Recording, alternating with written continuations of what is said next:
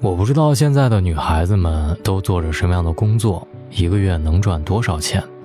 你的男朋友会不会觉得你赚的太少？今天我要打开的情感信箱呢，实际上解决一个问题，就是男朋友嫌这个女孩赚钱太少，跟他分手了。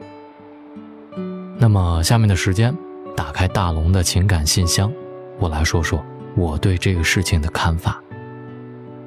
其实这个世界对女孩本来就不公平，以前说女子无才便是德，早点嫁掉。最稳妥，现在又打着男女平等的幌子，哭着喊着让女人出去工作，好像不做出一番事业就是罪过。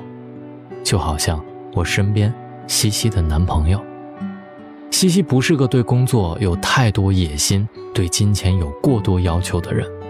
相对于每天忙到昏天暗地换取高额工资，他更愿意清闲的工作，每天准点下班，约上朋友。喝茶看电影，过八小时之后的自己的生活。西西的男朋友是她在工作一年之后认识的，身材相貌俊朗清秀，谈吐温文尔雅，和西西很是般配。他们至今交往了一年，感情良好。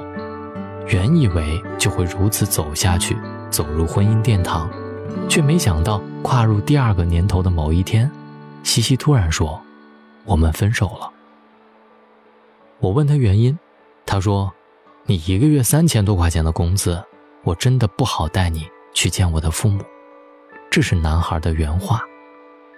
你们因为这个分手了？他说是。他这种观点已经根深蒂固。一个月三千块钱，到底怎么了？我听着他无奈的语气，一时间，我也不知道该怎么说话。像西西生活的城市。身边的同学朋友都是精英，动辄入万，甚至年薪百万。于是西西这样的工资水平确实显得有点低。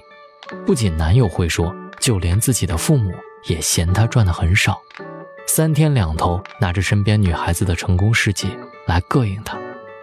可是女孩子赚的少一点，真的有那么不堪吗？并不是。首先。挣的少并不代表不能好好的生活。诚然，每个人都想赚更多的钱，过更好的生活。可是，一个月三千多块钱，并不代表会惨到食不果腹。就比如说西西，他能够拿一千五百块钱的预算去所有人都想去但是没去过的地方，看到只属于他一个人的美景。用一千块钱，他就能秒杀一个 Chanel 的经典外套。不到百元就买到了朗朗钢琴音乐会的门票，他自制的一日三餐都是花样百出，比一份动辄四十五十的外卖还要美味诱人。他的生活品质甚至比那些月入过万的精英还要好，而他与精英的不同在于，一个把重心放在了工作上，差点因为工作没了自己的生活，而他把重心放在生活上。将日子经营得有声有色，所以只要你用心经营，挣得少，同样能让生活过得有滋有味。其次，现在社会对女性的评价根本是不平等的，男人赚的少，别人会觉得你们女人就是势利，永远喜欢挣得多的男人；可是当女人赚的少的时候，别人会说你自己只能赚这么一点儿。有什么理由要求别人？其实，真正的男女平等应该是：女人年薪百万时，不用特地的标明她们是女性当中的佼佼者；女性回归家庭时，也别喊不值，更别看不起。家庭角色中，男主外女主内，别觉得理所应当；女主外男主内，也别觉得大惊小怪。这才是真正的男女平等。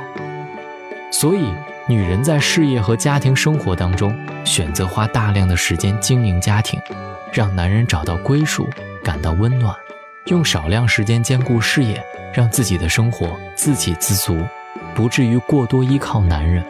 可是，如果还要受到女人为什么赚的少的指摘，那么平等在哪里？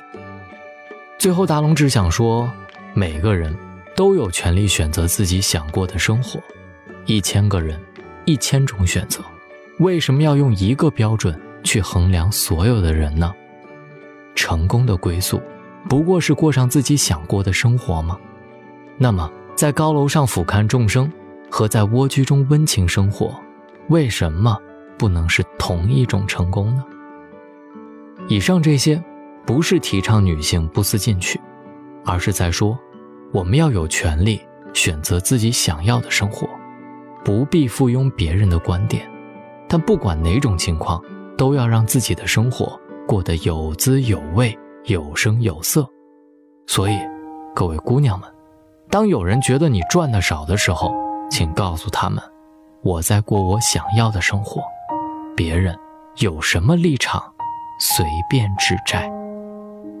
他嫌你赚的少，还是因为他爱的不够多？学会这一点，看清这一点，赚的少怎么了？我同样可以精彩的活。好了，以上就是今天周六大龙的情感信箱。找到大龙的方式，希望你把新浪微博打开，找到大龙大声说，或者把你的微信打开，点开右上角的小加号，添加朋友。在最下面的公众号里搜索“大龙”这两个字，就可以找到我了。如果你也有情感问题想向我发问，在大龙的微信公众平台上发送井号“情感信箱”井号，把你的问题用文字的方式留言给我。好了，希望各位好梦，晚安。又被爱上了一遍，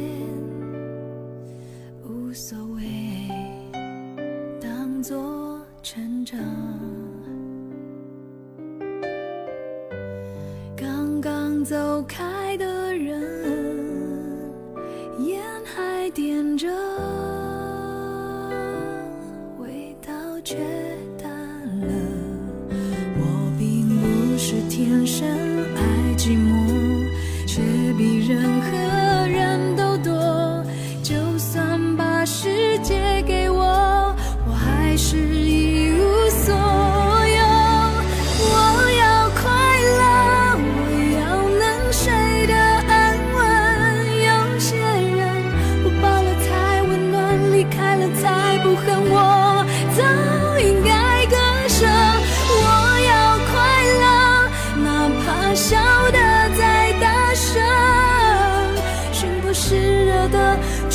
是假